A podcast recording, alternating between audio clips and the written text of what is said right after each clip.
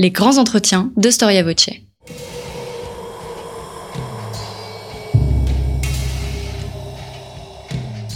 Une émission de la rédaction de Storia Voce.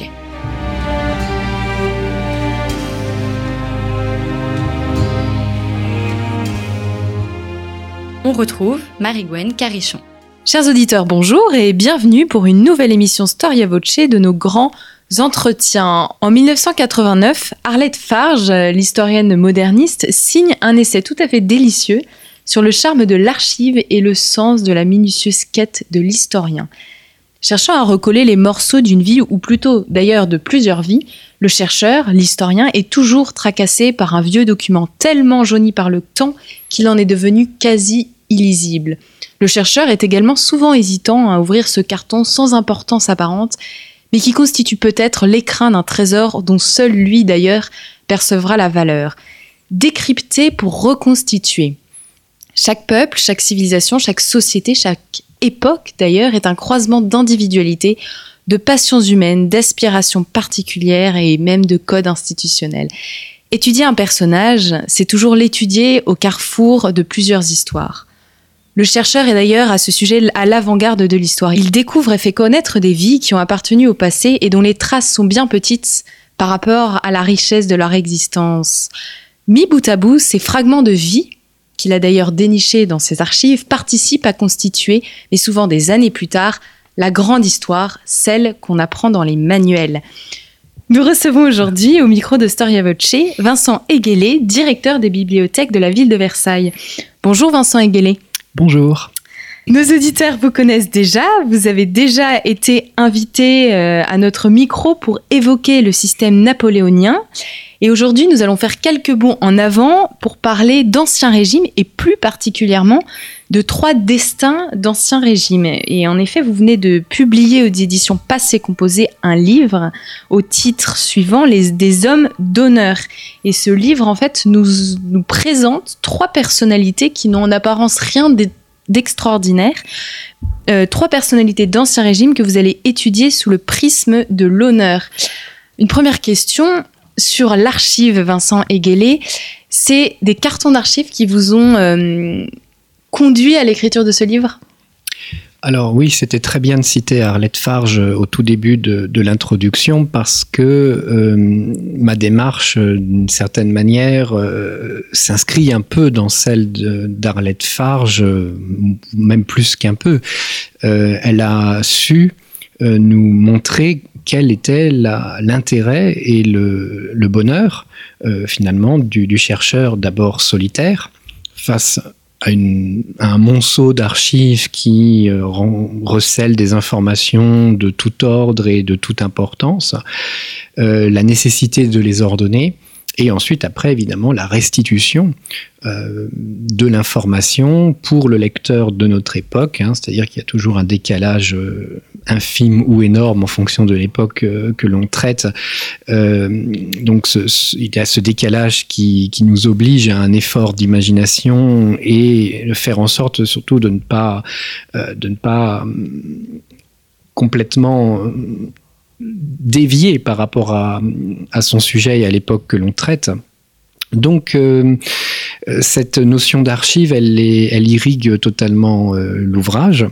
Euh, je dirais même que c'est le, le, point de, le point principal de, mon action euh, d'historien et, mon travail, c'est toujours et se fonde encore aujourd'hui sur euh, euh, la perpétuelle recherche, le fait d'en voir beaucoup, parfois de n'en garder qu'un peu, mais voilà, je ne conçois pas la recherche historique telle qu'elle est aujourd'hui sans un véritable travail de fond euh, sur les archives, euh, quel que soit leur support hein, par ailleurs, mais elles sont, elles sont indispensables.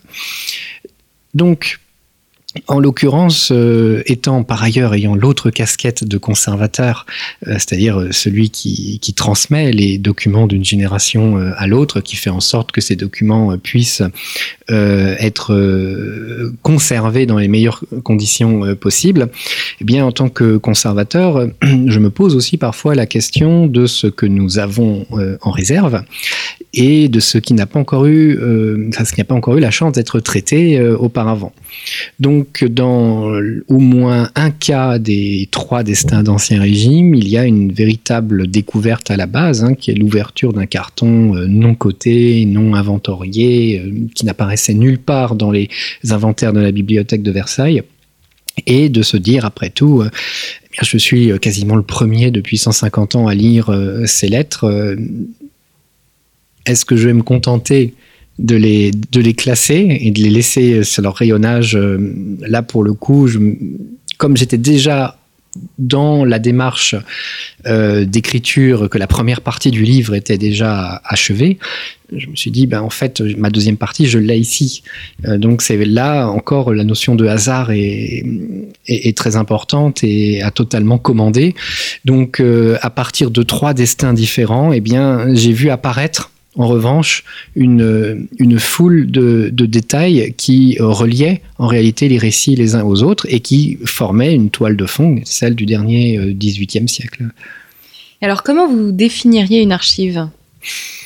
Alors, euh, il y a la, définition euh, euh, toute bête, et encore, je dirais, toute bête et, mal choisie, mais il y a la définition simple qu'on apprend notamment à l'École nationale des chartes, hein, par laquelle je suis passé, qui consiste à considérer que l'archive, d'abord, elle, est, elle, elle, émane d'un producteur, que ce producteur peut être une personne physique ou morale, et que elle n'est pas, d'une certaine manière, elle n'est pas infaillible non plus, parce que le producteur, à un moment donné, a été confronté à, une des sources de problèmes, et l'archive euh, est aussi le, miroir qui reflète euh, imparfaitement la vie de ce producteur.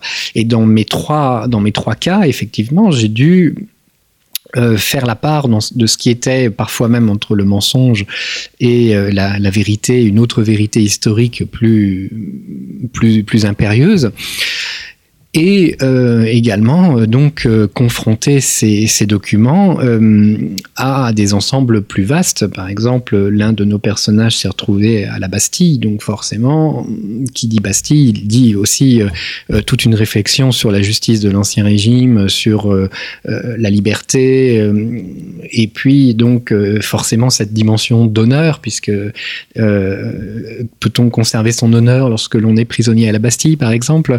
Eh bien, ce genre de questions euh, vont au-delà de la seule de la seule archive. Donc euh, Définir l'archive semble simple, hein, c'est ce qu'on laisse derrière soi. Ça peut être, ça peut aller hein, du ticket de métro jusqu'à euh, la photographie en passant par euh, une ordonnance de médecin. Vous voyez, c'est très, vaste en fait. L'archive, c'est tout et, c'est rien à la fois. L'intérêt de l'archive, c'est le fond dans lequel elle va euh, se, se, trouver.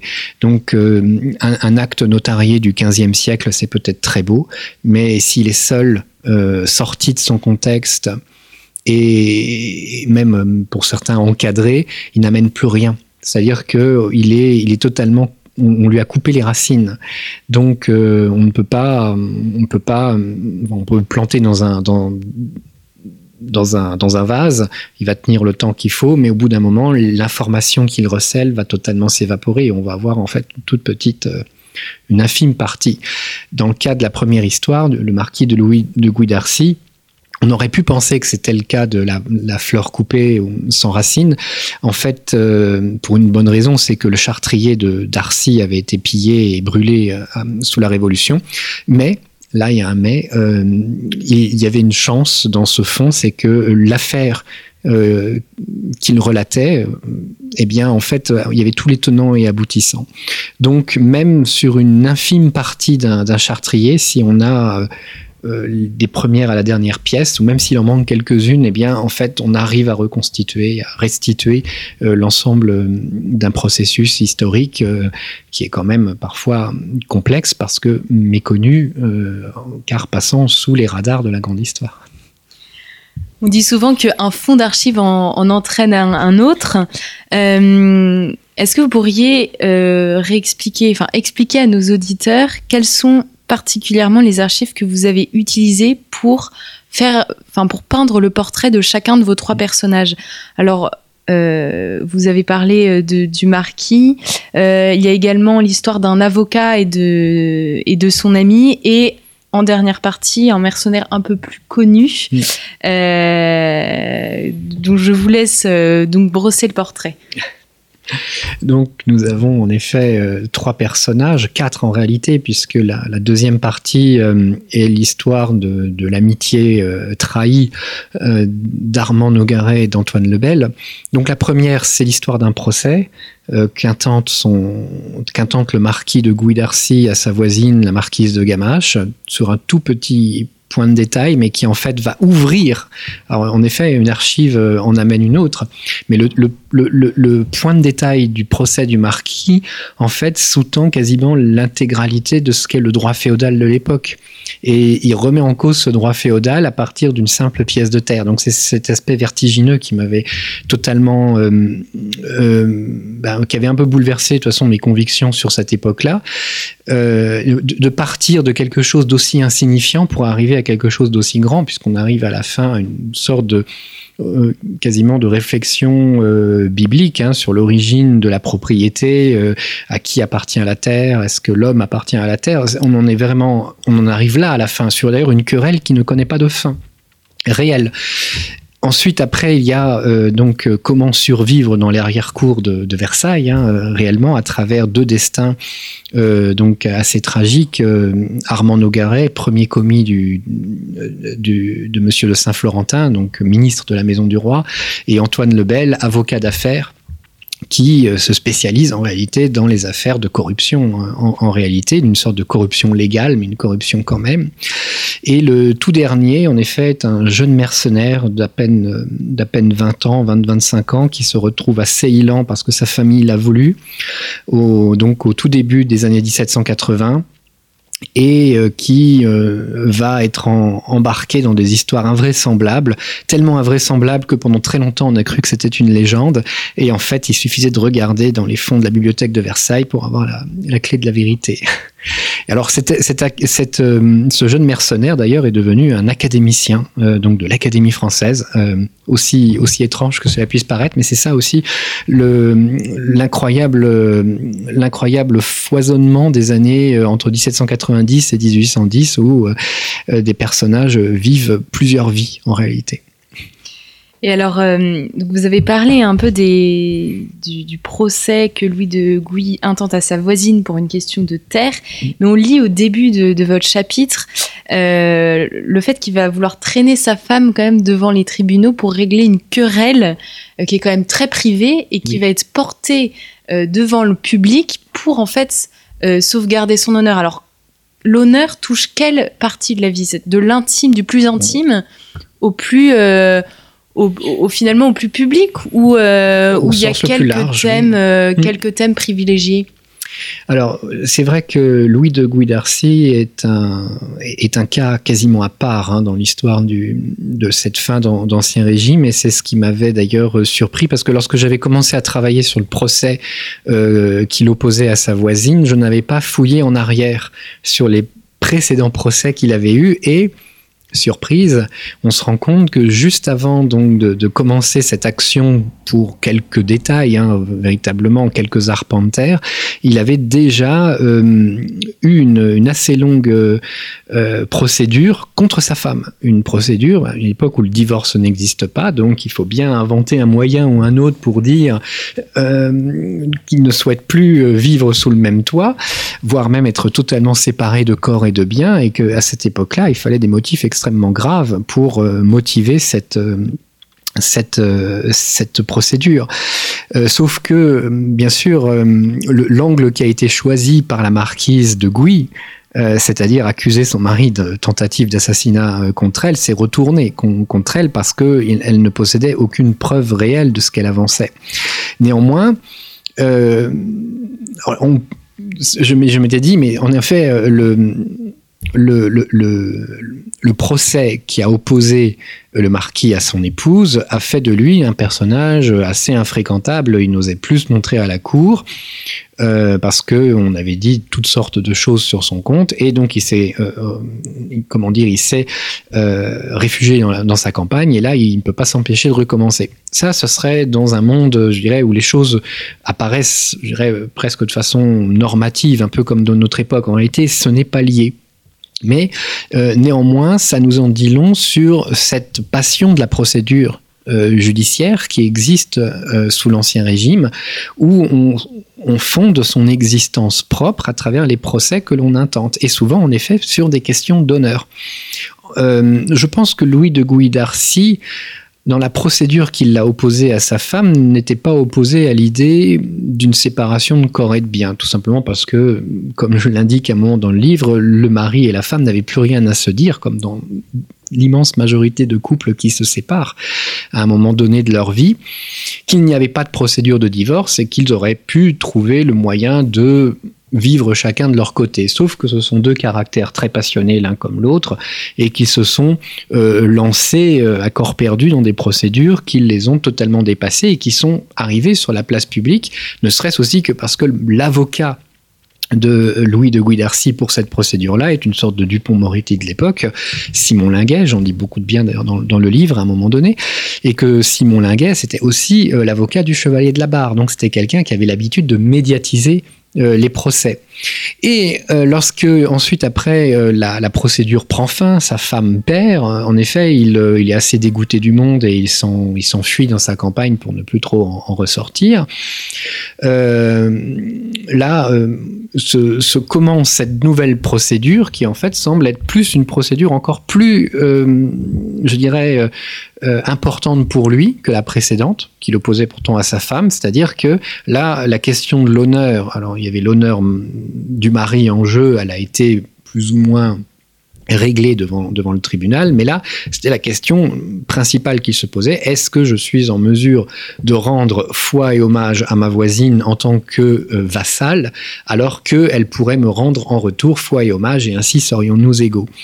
Et donc cette question-là de l'égalité, finalement, euh, il l'avait déjà en effet un peu agité dans la question du procès de, de son, de son pseudo-divorce, dans le sens où il avait estimé qu'il euh, n'était pas parti à armes égales contre sa femme, que celle-ci avait la, euh, comment dire, l'émotion publique de son côté, alors que lui apparaissait comme le méchant de l'affaire. Là, il essayait de remettre les, pendules à l'heure.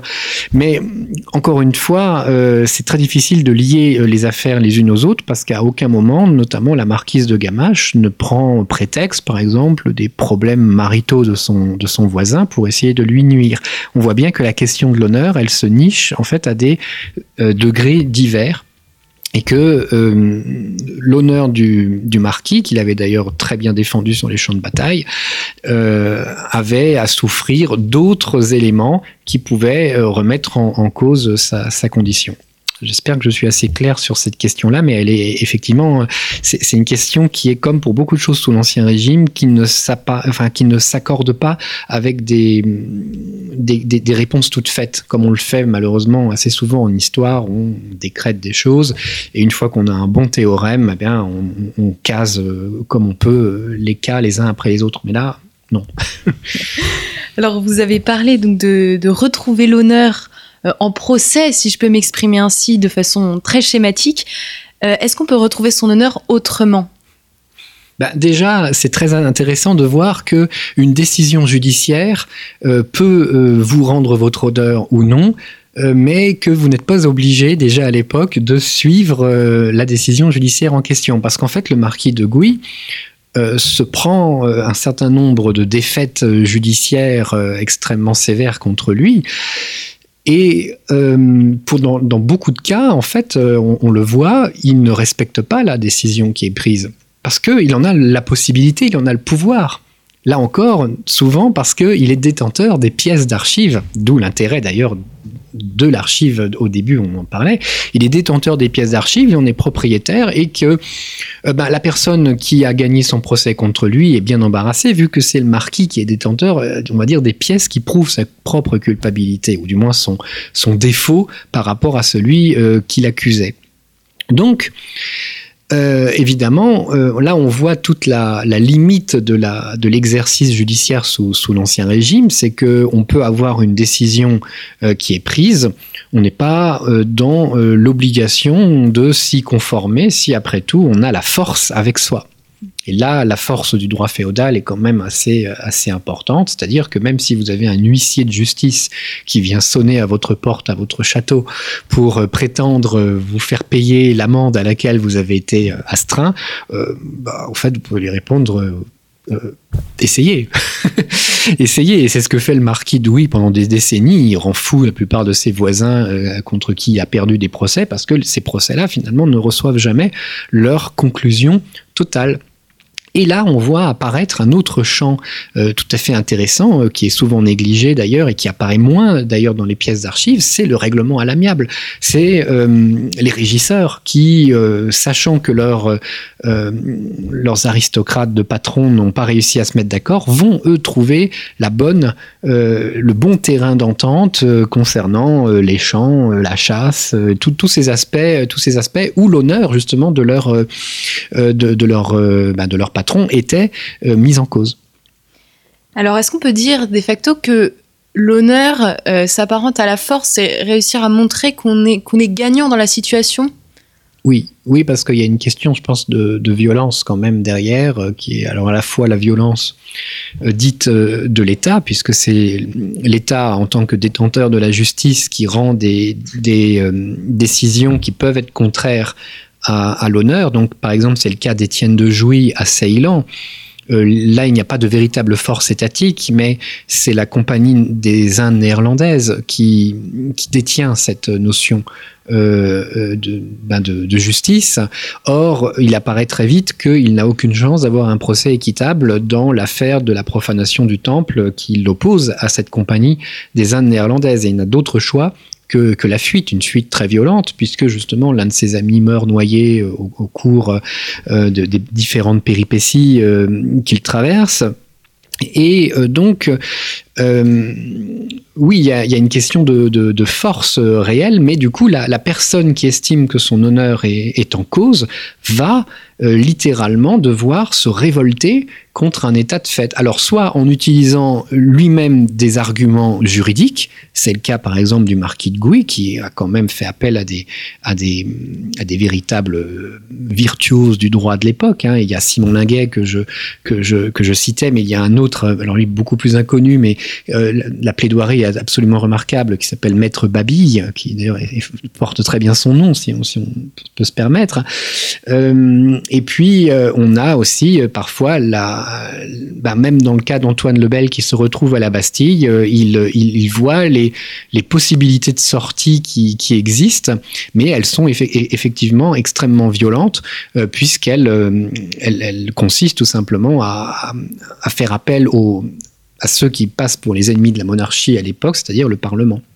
Donc on le voit, il y a toute une sorte de bouillonnement euh, intense dans lequel euh, la question de l'honneur arrive à se fondre et euh, d'une certaine manière n'est pas vraiment remise en cause en fonction de la latitude géographique où, l'on se trouve ou sa qualité propre. C'est-à-dire que sur la plupart des, de nos personnages, à l'exception du marquis de Gouy, on n'a pas de noble. Voilà, c'est-à-dire que Armand Nogaret, Antoine Lebel sont, ou Étienne de Jouy plus à la petite bourgeoisie ou à la grande bourgeoisie euh, qu'à l'aristocratie, mais euh, d'une certaine manière, ils ne, lient pas leur naissance à la question de leur honneur personnel. Alors, vous venez d'évoquer votre deuxième partie.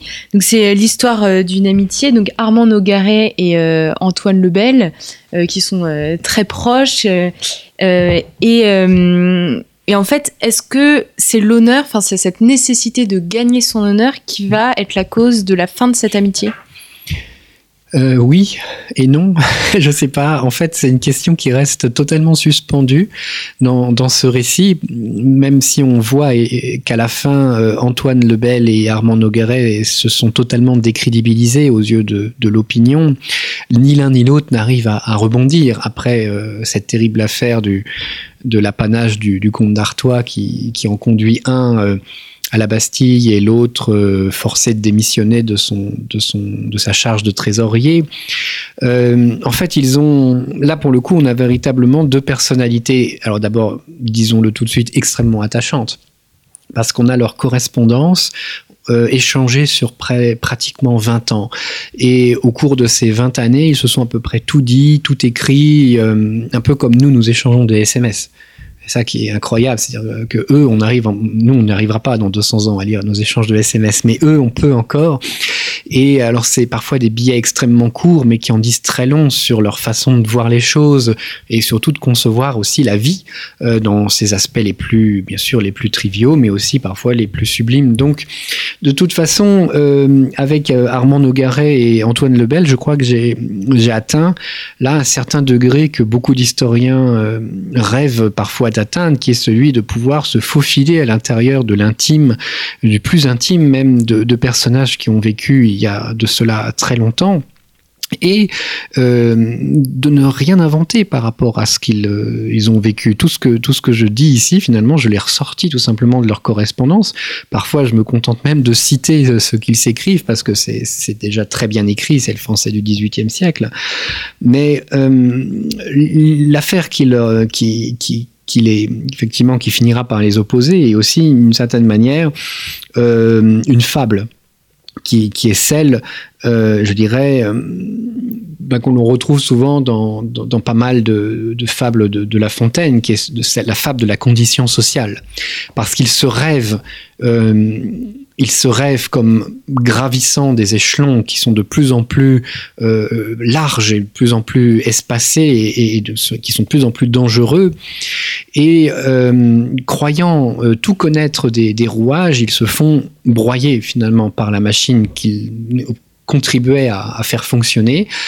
Donc oui, il y a cette dimension de, fable de la condition sociale, et en même temps, il y a tout le contexte.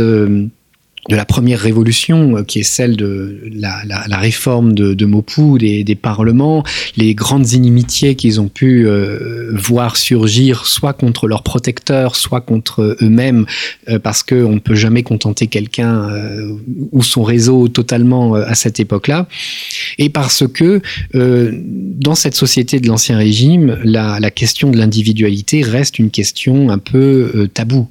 On ne peut pas être On est dans, un, dans, dans une communauté, euh, d'abord euh, ben, tout simplement une communauté catholique, dans une communauté euh, ensuite après urbaine ou rurale, dans une communauté aussi de réseau.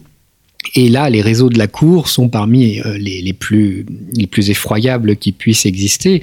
Et donc, euh, Armand Nogaret, qui prévient d'ailleurs Antoine Lebel qu'il est en train de commettre des, erreurs, et lui-même, à la, fin, entraîné dans la chute de son ami, alors qu'il connaissait parfaitement euh, la façon dont, fonctionnait la cour. Sauf que, ayant, lui-même perdu son protecteur principal, il, a perdu une partie de sa vision c'est très éclairant cette, cette histoire sur, sur la façon dont, dont fonctionne le, le, le pouvoir en, en, réalité.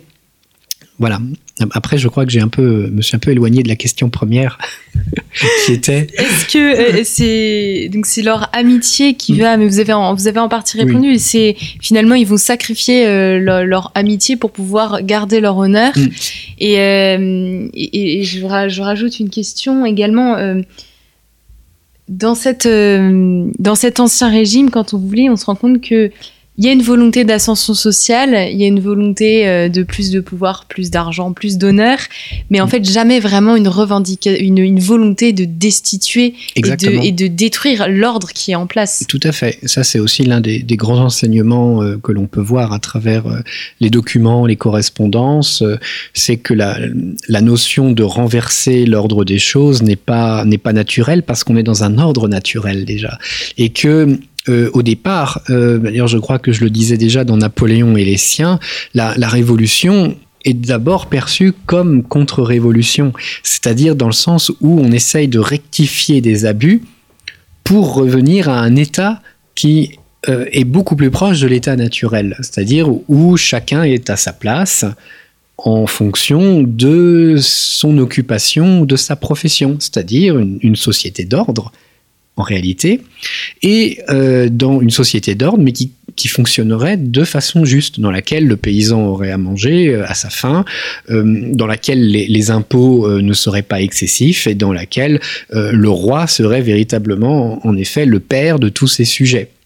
C'est à ça que d'ailleurs euh, aspirent la plupart des révolutionnaires de 1789 et qui, vont être ensuite après être emportés par une vague beaucoup plus radicale et euh, euh, d'ailleurs que même ceux qui ont contribué à la déchaîner n'ont pas réussi ensuite après à, résister contre cette vague. La plupart d'entre eux en, sont morts et on, voit apparaître en effet dans, euh, l'histoire de l'amitié d'Antoine Lebel et, d'Armand Nogaret une sorte de, révolte contre l'injustice, il est vrai, et qui d'ailleurs finit par avoir raison de, leur amitié. Mais l'injustice, quelle est-elle réellement? Ben, C'est l'envoi en effet à la Bastille sans autre forme de procès.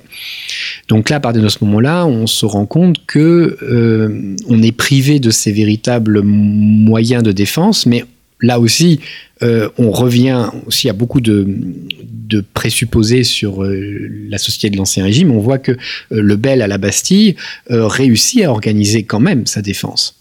Euh, malgré, parce que bon, déjà il est avocat, donc il connaît tout euh, du, droit, mais parce qu'on lui en offre la, possibilité, et aussi infime soit-elle, euh, eh bien son, son, affaire, il réussit à, à faire en sorte qu'elle devienne un élément d'une affaire beaucoup plus importante qui regarde jusqu'au tréfonds même de la, de la monarchie absolue. En fait, ça veut dire que quelles que soient les couches euh, sociales à laquelle ces hommes appartenaient, ils avaient cette possibilité de défendre leur honneur.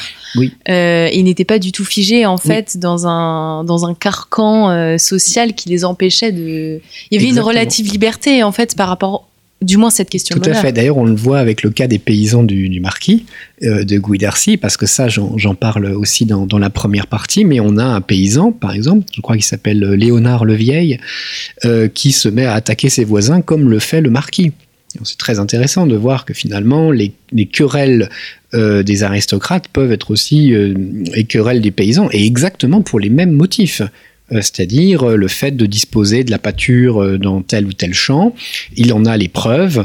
il y a des décisions de justice qui sont rendues mais qui ne sont pas appliquées et finalement on trouve un accord à l'amiable avec le notaire du, du, lieu qui est mandaté par les différents régisseurs des partis opposés.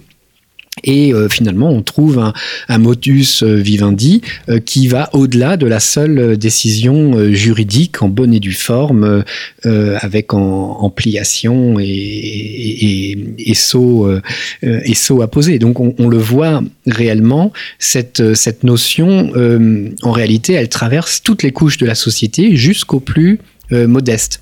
Et peut-être même que c'est une notion qui va de toute façon euh, survivre à la Révolution, elle va muter, mais dans, euh, dans l'esprit de nombre de Français, il est évident qu'on a essayé d'attenter à travers un certain nombre de dispositions euh, révolutionnaires à ce qui pouvait être une forme d'honneur, c'est-à-dire leur liberté de conscience. Euh, alors, je ne vais pas dire qu'il y avait une liberté de conscience qui existait sous, son l'Ancien Régime, puisqu'il y a une religion d'État, etc., mais je dirais une, une certaine euh, possibilité d'avoir recours au réseau, avoir recours aux solidarités familiales, aux solidarités comment dire, euh, euh, commerciales, économiques qui existaient et qui ont été euh, globalement entièrement euh, refondues par le phénomène révolutionnaire. Et c'est pour ça d'ailleurs que les fruits de la révolution vont être aussi longs à être, à être cueillis d'une certaine manière parce qu'il va y avoir une contre-réaction, enfin une réaction épidermique par rapport à ce qu'elle a remis en cause et ce que je décris à peu près dans, chacune des parties. Est-ce qu'on peut considérer euh, l'honneur sous l'Ancien Régime comme euh, une vertu morale euh, qui sera à peu près l'équivalent d'une dignité? C'est-à-dire que même, même un brigand sous l'Ancien Régime ou un criminel peut estimer avoir agi dans l'honneur euh, si telle ou telle personne euh, l'avait insulté euh, ou qu'il avait répondu ou qu'il avait agi de telle ou telle façon. Par exemple, je pense qu'un bandit comme Mandrin peut, tout à fait être considéré comme un, bandit d'honneur sous, l'Ancien Régime. Et d'ailleurs, les personnes qui assistent à son, procès et à son exécution considèrent en effet que il n'est peut-être pas le, celui que on, a décrit, ou du moins il y a, une, on le voit dans les différents libelles, dans les différents écrits de, l'époque, il y a des des de, de, véritables débats. D'ailleurs j'ai pris une phrase de Montesquieu hein, pour, euh, euh, pour aller dans, dans le sens de, de, ce récit, qui est en effet que l'honneur ne connaît point de loi et qu'il qu'il est capable de se révolter lorsqu'il estime qu'il est menacé ou remis en cause. Cette révolte de l'honneur, elle peut en effet être celle de n'importe qui euh, sous son ancien régime, qu'on soit apothicaire, soldat, marchand, aristocrate. Et d'ailleurs, euh, euh, Voltaire va d'une certaine manière euh, reconsidérer aussi cette, cette affaire-là parce que il va considérer par exemple que la cour est euh, l'endroit où euh, l'homme d'honneur par excellence, donc l'aristocrate qui se réclame de, valeurs euh, immémorielles, va perdre son honneur en se compromettant dans différents jeux d'intrigue, alors que on le voit avec Armand Nogaret et Antoine Lebel, pas du tout. C'est une autre manière de prolonger justement cet état honorable auquel ils aspirent, et d'ailleurs un état qui est, je dirais, en perpétuelle révolution. Et d'ailleurs, là pour le coup j'en reviens à la conclusion du livre, euh, c'est un élément qu'on trouve dans le droit romain. Et c'est ça qui, est intéressant, c'est de voir cette permanence euh, qui nous vient d'il y a plus de 2000 ans et qui était déjà extrêmement lointaine pour nos, hommes en question, et femmes, parce qu'il y a aussi beaucoup de femmes dans ce récit-là, il ne faut pas les oublier. Euh, c'est l'état du citoyen romain qui peut perdre une partie de son honneur mais en conserver une autre. Euh, donc euh, c'est c'est euh, c'est ce qu'ils appelaient l'existimatio, voilà. Et donc cette cette notion là, c'est-à-dire que ben, si on est un proxénète par exemple sous la Rome antique, on, est d'office amputé d'une partie de son état honorable, mais c'est pas pour autant qu'on est totalement banni de la communauté, euh, créant, je dirais, de l'économie, de la et, créant du lien dans cette communauté parce qu'on a besoin des proxénètes aussi. Enfin, je, là, je parle pas en mon, point de vue personnel, je parle en mon point de vue euh, d'historien et, en, considérant les choses telles qu'elles étaient sous la Rome antique, mais euh, par ailleurs, si le proxénète décidait d'arrêter d'être proxénète et liquidait ses affaires, euh, pouvait tout à fait revenir à un état honorable euh, qu'il avait provisoirement perdu.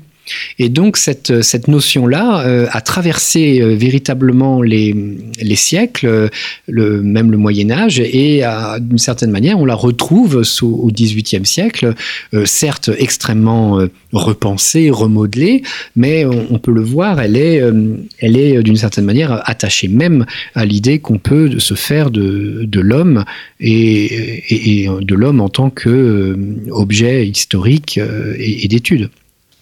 Alors, je, je, voulais vous, poser une question en pensant justement à cette, à cette querelle des deux époux dans votre première partie. Est-ce que l'honneur et le déshonneur va toucher toute une famille? Par exemple, si euh, un homme est déshonoré, sa femme va être également déshonorée. Euh, où on commence quand même à avoir un honneur plus individuel et j'ai l'impression que c'est ce qui se dégage de cette querelle de votre première partie entre les deux époux. Oui, oui, évidemment. Euh, on le voit, il y a de plus en plus d'éléments qui penchent vers une notion individuelle de, l'honneur. Et d'ailleurs, c'est tout le combat euh, du, marquis de Gouy, alors moins bizarrement contre son épouse que dans le combat qu'il oppose à sa voisine. C'est-à-dire qu'il estime qu'il est tout aussi honorable pour sa voisine d'avoir à rendre euh, foi et hommage à lui-même que lui de lui rendre cette foi et, hommage. Mais là, ils ne sont plus considérés comme des éléments d'un ordre féodal euh, qui les, les, comprend dans une globalité plus importante, mais en tant qu'individu. La voisine, la marquise de Gamache, est tout aussi honorable que le marquis de Gouy. Et c'est ça le constance de son combat. Et en cela, il est, il est très intéressant. Mais en effet, la, la, une condamnation euh, notamment une condamnation à la confiscation euh, euh, des biens. par exemple, c'est le cas de, Damien, celui qui tente, d'ailleurs j'en parle dans, dans la deuxième partie, puisque l'attentat d'Amiens précède de quelques mois à peine le, début de l'amitié de, Nogaret et de, Lebel. Donc on, voit que Damien a essayé donc d'attenter à la, vie du roi et non seulement il va être condamné euh, à mourir de façon atroce, mais sa famille, qui n'avait mais vraiment rien à voir dans, cette affaire-là, puisque c'est le coup de folie d'un homme seul, va être banni hors de France, perdre ses biens. Et là, il y a un débat déjà à l'époque qui agite l'opinion, qui est repris en grande partie d'ailleurs par les, les penseurs des, des, Lumières et bien sûr l'inévitable Voltaire, mais pas seulement, pas seulement lui, c'est euh, en effet l'acte d'un homme contre la société, contre le roi, contre la religion, quel que soit l'acte de cet homme, implique-t-il que la société se venge aussi sur, euh, sur les siens?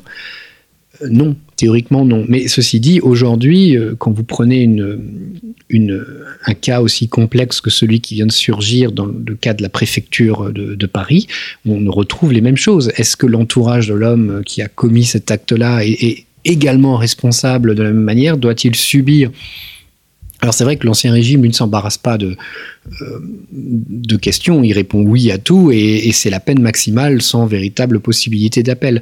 En revanche, nous, on, en est arrivé peut-être à un degré plus polissé, mais les questions restent quand même euh, les mêmes d'un siècle à l'autre, d'une génération à l'autre. Une question donc à une problématique, celle de l'honneur, qui sont euh, de l'Antiquité à nos jours toujours autant d'actualité. Merci beaucoup Vincent Aguelet pour nous avoir introduit euh, ces, trois personnages. Euh, je rappelle le titre de votre ouvrage pour nos auditeurs, Des hommes d'honneur, trois destins d'Ancien Régime, un, livre qui se lit comme un roman, mais euh, qui s'appuie sur des fonds d'archives et des fonds d'archives primaires, et ce qui rend, ce qui rend, votre ouvrage excessivement intéressant. Merci, merci, merci à toutes et à toutes pour votre écoute et votre fidélité, et à très bientôt pour une nouvelle émission Storia Voce.